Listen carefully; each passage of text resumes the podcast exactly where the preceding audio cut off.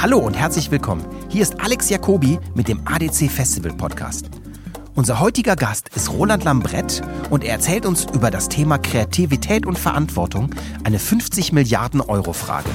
Die Episode ist ein Mitschnitt des ADC Festivals 2019. Bevor es losgeht, gibt es noch eine kleine Nachricht unseres Sponsors. Der ADC Festival Podcast wird präsentiert von With Love and Data. Bei With Love and Data produzieren wir Audioinhalte und Podcasts für Marken mit einer Kombination aus kreativen Menschen und cleveren Algorithmen. Wenn ihr mehr darüber wissen wollt, geht zu withloveanddata.com. Viel Spaß bei der Episode. Ja, wir treffen uns hier zurzeit in Hamburg einmal im Jahr, um die Bilanz eines Jahres zu ziehen. Wir gucken sozusagen in den kreativen Spiegel.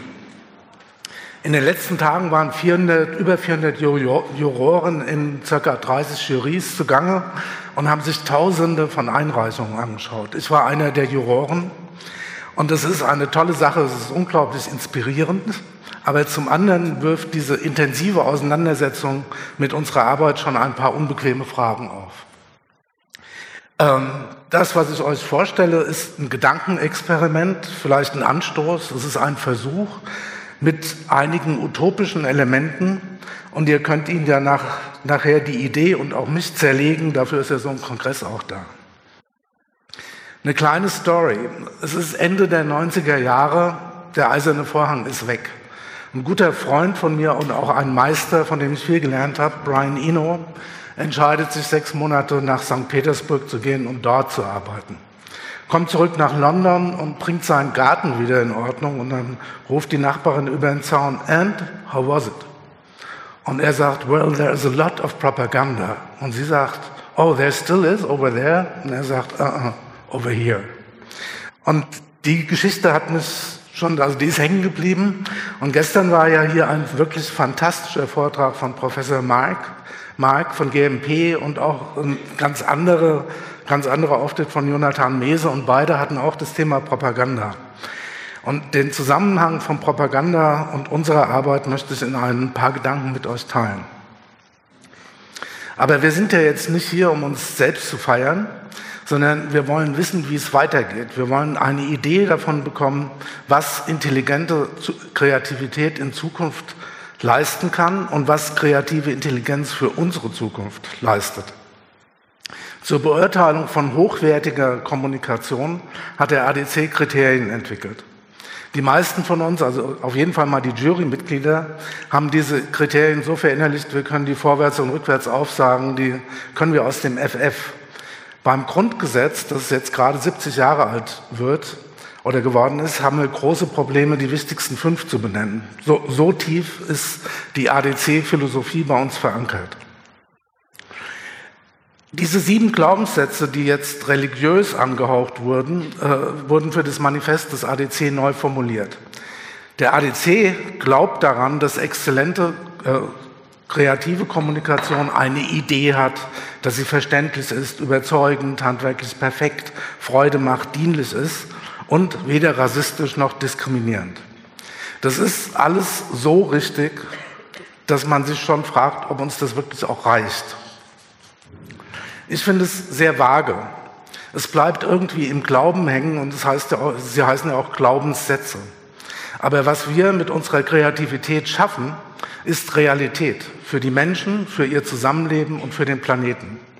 Deswegen die Frage, entsprechen diese Kriterien wirklich noch den Erfordernissen unserer Zeit?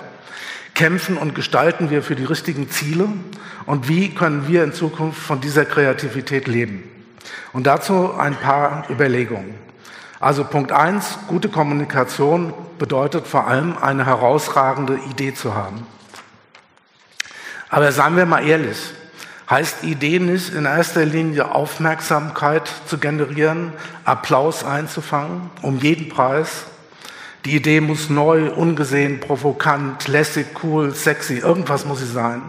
Und dann tanzen wir um diese Idee wie um das goldene Kalb. Ich sag, würde gern mal beschreiben, woran ich wirklich glaube. Ich glaube, wir brauchen weitergehende und präzisere inhaltliche Leitgedanken sozusagen eine Ethik der Kommunikation. Denn die Zeiten haben sich massiv geändert. Es geht nicht mehr um quantitatives Wachstum, sondern um qualitatives Wachstum. Es kann ja nicht sein, dass unsere Kunden in mancher Beziehung weiter sind als wir, wo wir uns doch immer als deren Vordenker anpreisen. In den Unternehmen gibt es Compliance-Regeln, Good Governance, Nachhaltigkeitsregeln etc. Zurzeit wird am Purpose gearbeitet. Und ich frage mich, was ist unser Purpose? Ich finde unsere Glaubenssätze in der Beziehung etwas zu dünn.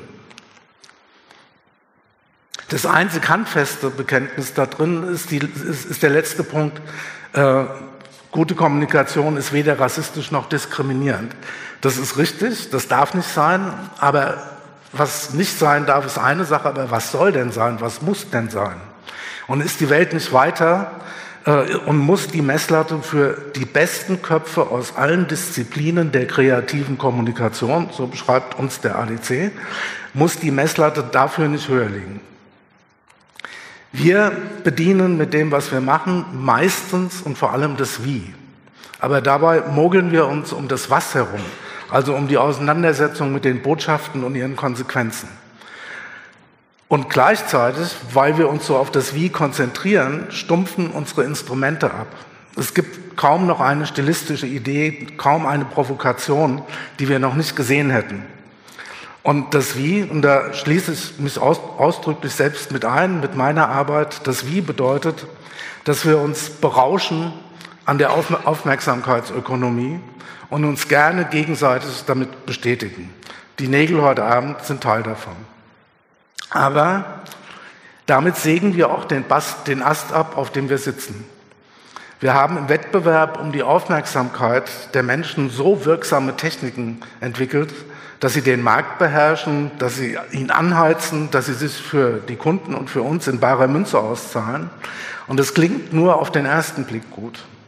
Auf den zweiten Blick ist unser Publikum durch unser Kommunikationsfeuerwerk erschöpft.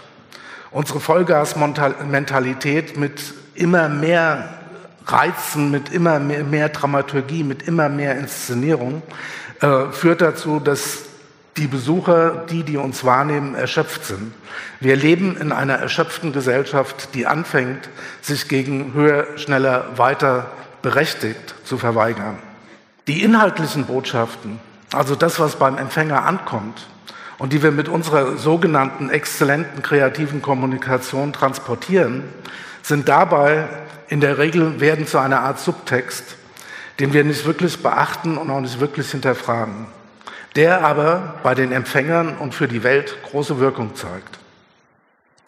Deswegen wird es meiner Meinung nach allerhöchste Zeit, wieder die leisen Töne und den sorgfältigen Umgang mit Sprache und mit Inhalten zu entdecken und für die richtig wichtigen Dinge die angemessenen Worte zu finden. Wir müssen runter davon, an alles Geschmacksverstärker zu rühren, überall Zucker und Lautstärke dazu zu geben, schrill, blendend, am besten viral zu sein. Um auf Nummer sicher zu gehen, erhöhen wir ständig den Druck, wir erhöhen die Dosis unseres Opiums für das Volk. Für dieses Opium, das wir verharmlosend Kommunikation nennen, geben die Deutschen pro Jahr 50 Milliarden Euro aus. Das hat Brand 1 ermittelt. Die andere Fraktion, die, sich auch die auch maßgeblich Botschaften in die Welt sendet, ist Politik. Aber die sieht im Vergleich zu unserer Welt ziemlich blass aus. Das zeigen zum Beispiel die Zahlen vom Bundestagswahlkampf 2017. Da hat zum Beispiel die AfD drei Millionen ausgegeben, die FDP fünf, die Grünen 5,5, die Linke 6,5, die SPD 24 und die CDU 30 Millionen. Alle die Parteien zusammen in einem Jahr, das nur alle vier Jahre stattfindet, in einem Bundestagswahlkampf, geben zusammen circa 75 Millionen aus. Jetzt mal angenommen, wir alle, die gesamte Kreativbranche in Deutschland wäre Mitglied im ADC, dann würde der ADC ein Budget von 50 Milliarden Euro pro Jahr vertreten gegenüber den 23, 73 oder 75 Mio aus den politischen Parteien. Wir reden also von einem Verhältnis von 1 zu 700. Das heißt, jeder Euro, der, jeden Euro, der für die Politik, für die politischen Parteien, für ihre Kommunikation von ihrem Bild von der Zukunft, für ihre Ziele ausgegeben wird, stehen in Deutschland 700 Euro für die Vermarktung von Produkten, Dienstleistungen, Marken und Unternehmen gegenüber. In Wirklichkeit ist es noch krasser, weil nur alle vier Jahre Bundestagswahl ist. Also man könnte sagen sogar 1 zu 2800. Aber das ist schon so dramatisch genug. Worauf ich raus will, ist die, Fol die Folge ist ein geradezu unermesslicher Unterschied in der Qualität der Kommunikation. Und damit meine ich vor allem ihre Wirkmacht, der nicht zu übersehen ist. Das sieht man jetzt ganz aktuell im Europawahlkampf. In zwei Tagen fällt eine Entscheidung, die für unsere Zukunft extrem wichtig ist. Es geht darum, den in Europa zunehmenden Nationalismus im Zaum zu halten. Und was dann passiert, sieht so aus.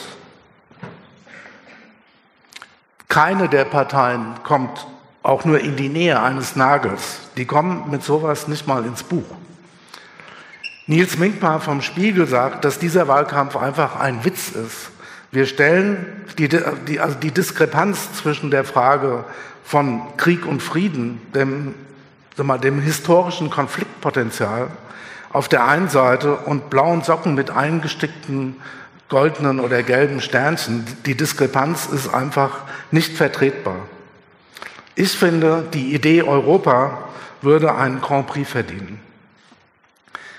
Der ADC hätte heute Abend die Chance, einfach einer nicht eingereichten Arbeit äh, ein, ein Grand Prix zu verleihen, weil sie ist verständlich, sie ist überzeugend, sie macht Freude, sie ist nicht rassistisch und sie ist nicht diskriminierend. Sie erfüllt alle Verantwortungen und sie ist grandios, grandios. Man könnte fragen, ob die handwerkliche Exekution perfekt ist, aber da würde ich auch ein Auge zudrücken. Das wäre meiner Meinung nach zwei Tage vor der Europawahl ein starkes Zeichen des ADC und eine tolle Nachricht. Aber das ist nur jetzt ein aktuelles Beispiel, weil es so naheliegend ist. Die Frage ist doch, woran liegt es, dass die Politik mit ihren wichtigen Themen, die für uns wirklich entscheidend sind, immer weniger zu uns durchdringt und die Menschen begeistert. Und ich glaube und ich befürchte, es liegt auch an uns. Bilder haben schon immer Visionen in Sehnsucht verwandelt und geholfen, aus Utopien Realität zu machen. Vor 50 Jahren waren das technische Utopien und heute fehlen uns vor allem soziale Utopien, schreibt Harald Welzer. Finde ich, finde ich gut und finde ich richtig. Während, während die Unternehmen und Marken mit unserer Unterstützung Tolle Bilder und Geschichten von erstrebenswerten Lebensstilen, von optimalen Körpern, von begehrenswerten Produkten, von tollen Erlebnissen, traumhaften Reisezielen, unvergesslichen Momenten in die Sehnsuchtsskala der Gesellschaft drücken, kommuniziert die Politik durch Text und miserabel gefotoshoppte Gesichter ihrer Protagonisten. Damit kann man ein, das durch uns visuell, gestalterisch und medial hochtrainierte Publikum nicht mehr erreichen. Aber jetzt ist der EDC, ADC keine Partei, aber es gibt einen gemeinsamen Nenner. Unsere Branche kommuniziert ebenso wie die Parteien und Regierungen Botschaften, die die Werte und Ziele der Menschen in großem Maße beeinflussen. Diese Werte, Träume, Wünsche beeinflussen ihr Verhalten, ihren Konsum und letztlich ihren Umgang miteinander als Gesellschaft und mit der Welt als Ganzes. Unsere Wirkmacht bestimmt in großem Maße, was den Menschen wichtig ist. Von den Kunden lassen wir uns dafür zur Höchstleistung treiben. Wir bescheren ihnen Wow-Effekte. Wir inszenieren die Sachen so, dass ihre Produkte und ihr Anliegen nicht nur in aller Munde ist, sondern in alle Köpfe drängt. Meine Überzeugung ist, es führt kein Weg mehr dran vorbei, dass wir alle, die Agenturen, jeder, jede und jeder Kreative, jeder Freelancer, jeder, der sich mit Kommunikation befasst, viel, viel kritischer mit den Botschaften auseinandersetzen, die wir aussenden. Wir müssen unsere Briefings hinterfragen. Wir müssen Auftraggeber mit unserem Widerspruch konfrontieren, wenn sie unverantwortliche, wenn sie uns dazu benutzen wollen, unverantwortliche Bedürfnisse zu wecken und Produkte anpreisen wollen, die kein Mensch braucht. Wir müssen unbedingt aus der Dienstleistermentalität raus, denn, Unsere Honorare sind kein Schweigegeld. Wir werden ja dafür bezahlt, dass wir was wissen und ihr was, etwas denken, was der Kunde nicht weiß und nicht denkt. Und äh, wir müssen aussprechen, was wir im Kopf haben und nicht opportunistisch die Klappe halten. Genau genommen wissen wir doch schon immer, Geiz war nie geil. Der Claim ist jetzt in die Jahre gekommen, aber schon damals hätte uns das Schmunzeln im Gesicht einfrieren müssen, wegen der wirklich unverantwortlichen Wegwerfmentalität, die er impliziert. Und Vorsprung durch Technik ist so nach hinten, also maximal nach hinten losgegangen, weil es etwas behauptet, was mittlerweile zum Hinterherfahren geworden ist. Es, ist. es war ein genialer Claim zu seiner Zeit, aber jetzt ist das der Treppenwitz der Automobilkommunikation. Heute geht es um Dieselskandal, Milliardenstrafen, Wertverluste von Autos, Verbraucher, Verbraucherklagen, Fahrverbote und nicht um Ringe oder Sterne. So, heute geht es darum, dass wir unser Mobilitätsverhalten grundsätzlich ändern müssen und dass wir genau diese Änderungen zu einem Merkmal unserer Identität machen und unserer Wünsche für die Zukunft. Alle reden über das Wetter, wir nicht, war auch genial zu seiner Zeit, aber wir reden über den Klimawandel, wir reden über globale Probleme, die wir auch mit unserer Kommunikation antreiben und mitverantworten. Die Reihe könnte man endlos fortsetzen. Das waren alles zu seiner Zeit herausragende Ideen und man könnte sagen, nichts ist so alt wie die, wie die Kommunikation von gestern. Aber es ist gar nicht so alt. Es fühlt sich nur im Augenblick so an, aber das sind nur ein paar Jahre und damals gab es diese problematischen Kontexte genauso und wir wussten es. Es, sind, es ist kokett, es sind im Grunde schön verpackte Lügen.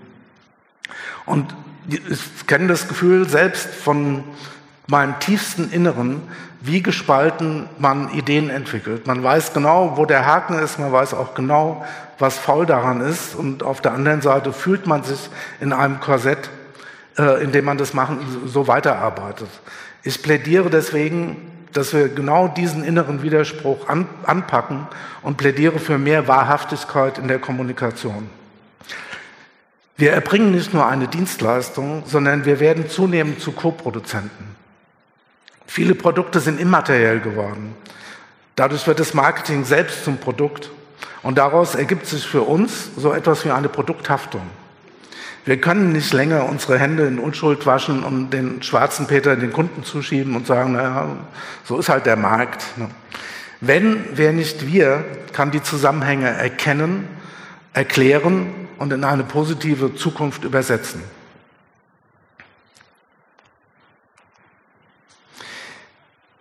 In dem Augenblick, in dem wir diese Verantwortung übernehmen, in dem wir eine Haftung für das übernehmen, was wir tun, ändert sich alles. Das wäre die Disruption unserer Branche, über die viele nachdenken oder nach der wir suchen. Wo ist der Bruch, der uns letztendlich ein großes Stück weiterbringt? Ich glaube, er liegt genau in der Übernahme der Verantwortung für das, was wir tun. Und Verantwortung kann nur übernehmen, wenn man, kann man nur übernehmen, wenn man sich auf Wahrheiten, auf wissenschaftliche Erkenntnisse, auf Fakten bezieht, wenn man weiß, was man verantwortet. Deswegen ist der dauernde Schrei nach Emotionalität ist auch Schnee von gestern. Es kommt nicht darauf an, ob es emotional wirksam ist, sondern es kommt darauf an, ob es stimmt und ob man dafür gerade stehen kann. Und dieses neue Selbstverständnis der Verantwortlichkeit für unsere Kommunikation würde unsere Kriterien verändern, die, die, die Glaubenssätze, würde unsere Arbeitsweise verändern, würde unsere Ernsthaftigkeit verändern, unseren Diskussionsstil, unsere Argumentation und vor allem unser Verhältnis zu unseren Kunden. Wir müssen weg von der Idee, dass wir nur eine Ideenschmiede für Vermarktungs- und Imagestrategien sind. Zu Ende, wenn man den Gedanken zu Ende denkt, dann drehen sich die Dinge um. Nicht nur Agenturen pitchen um Kunden, sondern, sondern Kunden pitchen um den für ihr Projekt besten Co-Produzenten, also um uns. Um die Agentur mit den besten Ideen für zukunftsfähige Produkte, Dienstleistungen und deren Kommunikation. Und zu Ende gedacht bedeutet es auch, mehr Verantwortungsgefühl für diejenigen, die wir in den Fokus nehmen, auf die wir unsere Munition abfeuern, für den Endverbraucher, den Besucher, aber nicht nur für das Individuum als Konsumenten, sondern auch für die Gemeinschaft als Ganzes. In unserer Zeit der getunten Ichlinge liegt das Soziale brach. Bildlich gesprochen könnte man sagen, die Rettungsgassen werden nicht freigemacht, weil die Rückspiegel nur noch zu, zur narzisstischen Selbstbeschau genutzt werden. Und wer sich selbst optimiert, glaubt, dass es auf einen selbst ankommt. Das stimmt natürlich, aber es ist weniger als die halbe Wahrheit. Denn das gelingende Leben hängt von Dingen ab, die man nicht mehr alleine bearbeiten kann. Was ist denn, wenn die Finanzkrise die Lebensversicherung entwertet oder die Digitalisierung den Job kassiert? Um damit umzugehen, braucht es eine Kommunikation, die mich mit anderen verbindet und verbündet. Wenn es mal wieder eng wird, wenn sich die Vorzeichen drehen, wenn aus Wohlstand, Überfluss, schwarzen Nullen und äh, tollen Zahlen, äh, wenn daraus wieder sowas wird wie 2008 oder noch mehr, dann wird die Gesellschaft plötzlich wieder wichtig. Aber dann haben wir sie mit unseren Botschaften so weit individualisiert, dass sie nicht mehr funktionieren kann. Und was dann passiert, sieht man, kann man in den USA gut beobachten. Man könnte sagen, sozial ist das neue Bio. Bio ist angekommen. Das hat jeder drin. Da wissen wir, worum es geht, warum das gut ist, warum man das machen muss und dass das der Anfang einer zu, zu, zu, zukunftsfähigen, eines zukunftsfähigen Umgangs mit Nahrung ist. Aber wir müssen diesen Mechanismus übertragen auf soziale Themen. Wir müssen gemeinschaftliche Werte wieder stärken. Wir brauchen eine Kommunikation, die sich der Werte bewusst ist, die sie als Subtext in ihren Inszenierungen transportiert, die sich ihrer Macht bewusst ist, mit der sie das tut und die nicht montags bis donnerstags Freude am Fahren, Fliegen, Shoppen, Wegwerfen kommuniziert und freitags dann schick demonstrieren geht. Und ich glaube, Kommunikation im Raum, das ist meine Heimat des Denkens und des Schaffens, hat in dieser Frage Entscheidendes beizutragen. Anfangs war das beim ADC etwas verspottet. Wir waren die Event-Fuzis und die Roadies und beim Messebauer hat man eher Bauer gedacht als Gestalter. Das hat sich zum Glück ganz gut entwickelt. Aber wir schienen fern aller Ideen von Kunstdesign und Ästhetik.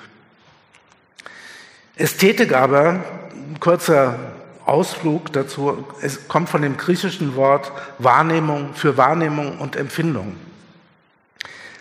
Wahrnehmen ist aber fundamental anders als Schönfinden, wofür es ja im heutigen Sprachgebrauch steht. Ursprünglich ist Ästhetik also die Lehre dessen, was uns berührt und bewegt. Und wenn man das als Kommunikator verstehen möchte, muss man die Menschen beobachten, sie kennenlernen, erleben und analysieren. Das ist das zentrale Element von Kommunikation im Raum. Menschen, die schlecht gelaunt sind, die dumme Sprüche klopfen, die schwitzend, schlecht angezogen durch unsere Ausstellung gehen und die sich scheinbar für nichts interessieren, gehören genauso dazu. Kommunikation im Raum ist also per se ein soziales Medium. Es ist, konfrontiert sich mit der Gesellschaft, lädt sie ein und gewinnt gerade durch unsere vielfältige digitale Kommunikation zunehmend an Bedeutung. Kommunikation im Raum stellt ja nicht nur die Kommunikationsmittel in den Raum und benutzt den Raum als Ganzes als Botschaft, sondern es schafft Räume, in der wir miteinander kommunizieren. Und es ist kein Zufall, dass sich im Moment Kommunikation im Raum von Präsentation von Produkten hin zu der Bildung von Räumen entwickelt, in denen wir uns vor allem mit Menschen austauschen. Festivals, Conventions etc. lösen sozusagen den Burgenbau der Vergangenheit ab. Der Erfolg von Formaten wie zum Beispiel South by Southwest beruht ja auf dem Bedürfnis der Menschen, sich Neues, sich auszutauschen und gemeinsam etwas Neues zu erleben. Und dass wir hier zusammen sind, ist ja das Gleiche. Alles das, was Sie gestern und heute in dem toll kuratierten, auf dem toll kuratierten Kongress mit einem wirklich intelligenten Programm hören, gäbe es auch an anderer Stelle. Aber das hier zusammen in der Atmosphäre und in dem Kontext zu erleben, wertet die Inhalte auf. Und genau darum geht es. Wir brauchen, äh, wir müssen uns auf die Kommunikation und auf das gemeinschaftliche Erleben fokussieren.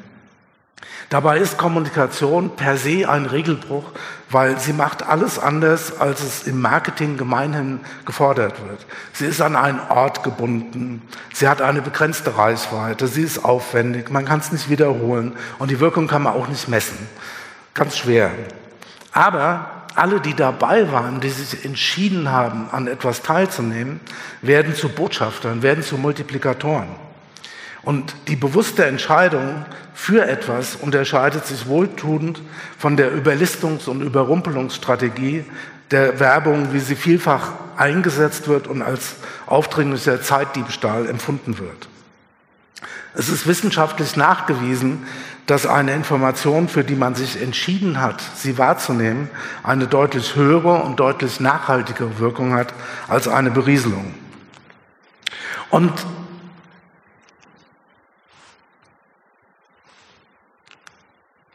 Und wir, der, der Rückkanal, der jetzt durch die sozialen Medien irgendwie so äh, sozusagen ein, äh, Einzug genommen hat als etwas Neues, das ist sozusagen die Selbstverständlichkeit der Kommunikation im Raum. Man erlebt in Echtzeit sofort authentisch das Feedback. So man, man sieht, wie wahrgenommen wird, man sieht, was jemandem wichtig ist, wie lang er wo verweilt, wie, wie mit Aufmerksamkeit gehaushaltet wird. Wir kennen Shitstorms schon lange, wir kennen Likes and Don't Likes schon lange vor Facebook und Twitter. Und weil das so ist, die, äh, fließt die Antizipation des Feedbacks von Anfang an in unseren Arbeitsprozess ein. Unsere Arbeiten entstehen dadurch vielleicht stärker als in anderen Disziplinen aus dem Blickwinkel des Besuchers, des Lesers, des Zuschauers. Immer durch die Brille, was für ihn tatsächlich relevant ist, weil wir haben den gemeinen Effekt, wenn es nicht relevant ist, kommt er einfach nicht und das sieht jeder und auch der Kunde. Also insofern sind wir dicht am Puls der Menschen. Auch der öffentliche Raum wird wieder, wieder und zum Glück wieder zu einem Ort der politisch und politisch-gesellschaftlichen Kommunikation, so wie schon lange nicht mehr. Demonstrationen und öffentliche Aktionen aller Art erzeugen wieder große Aufmerksamkeit, von Nazi-Aufmärschen auf der rechten Seite bis hin zu Fridays for Future. Und das ist gut, weil der öffentliche Raum damit die gesellschaftlichen Kräfte, die vorhanden sind, für uns offen sichtbar macht. Aber mit der Erweiterung des öffentlichen Raums zu einer vernetzten Welt entsteht synchron und logischerweise der, der Bedarf nach Abgrenzung und Schutzräumen. Es kann kein Zufall sein, dass in dem Augenblick, wo der Raum überwunden schien, wo wir mit jedem überall, jederzeit kommunizieren können, Grenzen wieder bewacht, Mauern gebaut werden, Identitäten voneinander geschieden werden, Unterschiede überhöht werden und alte Feindschaften wiederentdeckt werden. Das hängt kausal zusammen. Auf diese Entwicklung müssen wir reagieren. Und die Qualität dieser Reaktion wird zu einem Kriterium für gute Kommunikation. Das gehört zu den Glaubenssätzen. Kommunikation ist das wichtigste Bindeglied zwischen den Menschen. Wenn wir das ernst nehmen, betrifft es unsere Arbeit extrem. Und wir haben die Möglichkeit, diese neuen Trennungen im Keim zu ersticken. Das Gute ist, verantwortungsvolle Kommunikation ist profitabel. Zwangsläufig ist die Veränderung der Art und Weise, wie wir leben, eine riesige Aufgabe für die Kommunikation der Zukunft. Und das ist eure und unsere Chance und Herausforderung zugleich. Es wird ein Geschäft sein. Es ist Kapitalismus kompatibel, weil es längst einen Markt dafür gibt. Aber es ist kein Geschäft mehr des reinen Opportunismus, sondern eines, das sich die Aufgaben selbst sucht und nicht nur Hirn zum Mieten anbietet und dann mit einem rührseligen Charity Case äh, sich wieder reinzuwaschen und alle Gretchenfragen Greta und ihren Freundinnen zu überlassen. Es reicht also nicht mehr, wenn der Kunde zufrieden ist. Es reicht auch nicht, wenn dir deine Kollegen auch vom ADC auf die Schulter klopfen. Wir müssen selbst im Kopf umparken und diese Veränderung mit unseren extrem wirksamen Tools in die Gesellschaft tragen. Es wäre ausgesprochen unfair, der Jugend nicht nur einen angeschlagenen Planeten zu überlassen, sondern sie auch noch die ganze Arbeit des gesellschaftlichen Umdenkens machen zu lassen. Vielleicht sollten wir in die ADC-Grundsätze einfach reinschreiben, Kommunikation ist nichts für Ja-Sager. Wir brauchen nicht nur eine Energie-, Verkehrs- oder Konsumwende, sondern wir brauchen vor allem eine Kommunikationswende. Und das haben wir zum Glück selbst in der Hand. Da brauchen wir niemanden sonst. Und vor diesem Hintergrund bin ich sehr, sehr gespannt, was uns die Awardshow heute Abend präsentieren wird. Vielen Dank.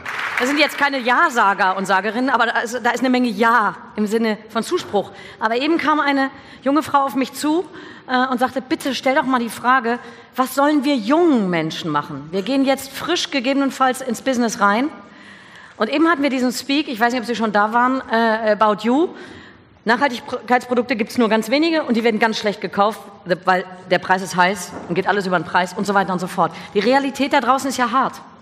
Heißt ja. das jetzt, also was würden Sie jungen Menschen wirklich handfest raten?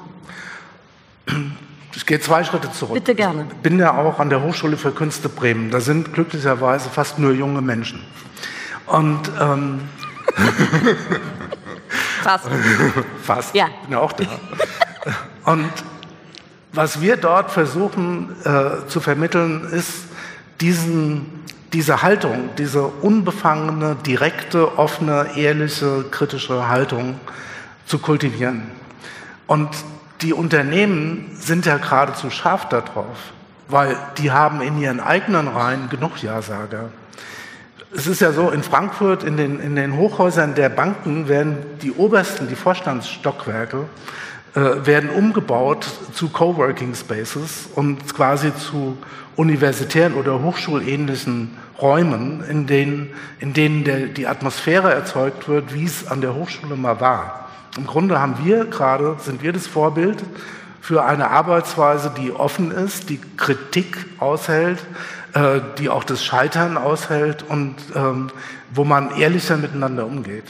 Und insofern ist das ein Kapital, das ihr habt. Äh, das ist ein wertvolles Gut, das es zu beschützen gilt.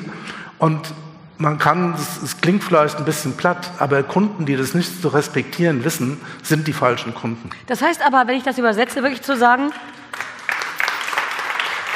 also ich meine, stell mir das jetzt vor, ob man ein Start-up ist, eine junge Agentur im Aufbruch oder irgendwo andockt an ein großes Unternehmen. Das heißt aber dann wirklich meinethalben zu 30 Prozent der äh, Klienten zu sagen, nee, dafür arbeite ich nicht. Mach ich nicht. Das, ja, das, Oder so. ja, also Jonathan Mese hat ja gestern immer dauernd gesagt, Leute nach Hause geschickt. Ja? Äh, das würde ich nicht machen. Also mhm. nicht reden ist nicht gut. Mhm. Überzeugen ist gut. Die Haltung transportieren. Und im Grunde ist ja der Kunde dann genau ein Repräsentant des Marktes, weil wenn man den überzeugen kann, dann mhm. kann man auch die Öffentlichkeit, den Verbraucher überzeugen. Also, also das Enervierende als Haltung, so wie der Nagel, einfach als ewige Frage immer ja, es ist, also wenn es richtig ist, ist es ja auch nicht enervierend. Mhm. Also das meine ich auch, die Fakten zählen. Wir brauchen weniger Produkte, wir brauchen bessere Produkte, wir brauchen Produkte, die wir reparieren können, wir brauchen Dinge, die irgendwie ähm, in, ihr, in unserem Alltag einen Sinn machen, die wir nicht doppelt haben und dreifach und sozusagen dieses, das Wegwerfen geradezu provozieren. Insofern kann man das Produkt in Frage stellen. Und wir werden heute Abend eine Arbeit sehen, vermute ich mal, mhm. die, die finde ich sozusagen als Beispiel extrem hilfreich. Eine Kampagne der Deutschen Bahn. Äh, und äh, die Agentur hat vier Algorithmen entwickelt, die Suchanfragen nach Reisezielen analysiert. Mhm was weiß ich, ich will irgendeine tolle Schlucht äh, äh, in Südamerika über eine Hängebrücke und dann aus dem Reiseziel eine analoge Landschaft in Deutschland findet mit einem Bahnticket für 20 Euro. Ja, und damit diese Sehnsucht nach Erlebnis bedient, mhm. aber es gleichzeitig mit weniger Reiseaufwand, weniger Mobilität, mhm. weniger CO2 das, das, das gleiche Erlebnis beschert. Die Agentur lebt davon, die Bahn lebt davon. Und der Planet auch. Der Planet lebt davon und der einzelne User hat erfüllt sein Bedürfnis, aber auf eine vernünftige Art und Weise. Okay, wenn ich das versuche zu übersetzen in, im Sinne der äh, Kreativität, heißt das, Sie votieren dafür, sehr viel Zeit zu investieren und sehr viel Gehirnschmalz, diese Werte, die wir auf den sieben Glaubenssätzen nicht mitgesehen haben, außerdem rassistisch nicht, nicht diskriminierend, mitzudenken, ja. implizit mitzudenken. Ja. CO2-Fußabdruck, Umgang mit äh, genau. Ethnien, mit allem Möglichen. Also Nachhaltigkeit, Nachhalt Offenheit, mhm. Glaubwürdigkeit. Community Building, ja, soziale äh, Miteinander Werte. von Menschen nicht spalten. Ja, das, ist, das sind die nächsten, die sind ja nicht schlecht. Mhm. Wir brauchen aber mehr und schärfere, mhm. um mhm. das, die Aufträge, die Aufgabenstellung und unsere Arbeit besser zu bewerten. Mhm. Nochmal zurück zur Gesellschaft. Sie sind ja, äh, also äh, was ich Ihnen vorhin attestiert habe, sind diese 35 Jahre erfolgreich mit Kommunikation im Raum. Wie lange denken Sie schon so klar, wie Sie heute reden? Ähm, also sage ich ja, die, diese Spaltung zwischen klaren Denken und Machen, äh, die habe ich, ah. aus, hab ich ausgehalten, aber die Story, der mein erstes gegen, also ich, rote Zelle Pädagogik, ähm, Post 68, äh, links fahre zum Mercedes nach Fellbach zu der Messeabteilung und mein Gegenüber war Mitglied des Kommunistischen Bundes Westdeutschlands. der hatte das gleiche Problem. Und äh, auf der Ebene konnten wir uns gut verständigen ah. und die Verständigung hat die 25 Jahre gut gehalten. Und okay. hält heute noch mit Antwort. der Next Generation. Also mit der Next Generation. Ich hoffe, wir äh, äh, sehen uns in wenigen Jahren wieder und dann hat sich ganz viel geändert von dem, was Sie heute fordern. Vielen Dank. Danke. Vielen, vielen Dank. Dank, Professor Lambrecht. Das war der ADC Festival Podcast. Wenn euch die Episode gefallen hat, geht zu iTunes, bewertet uns mit 5 Sternen und hinterlasst einen Kommentar. Wir freuen uns, von euch zu hören.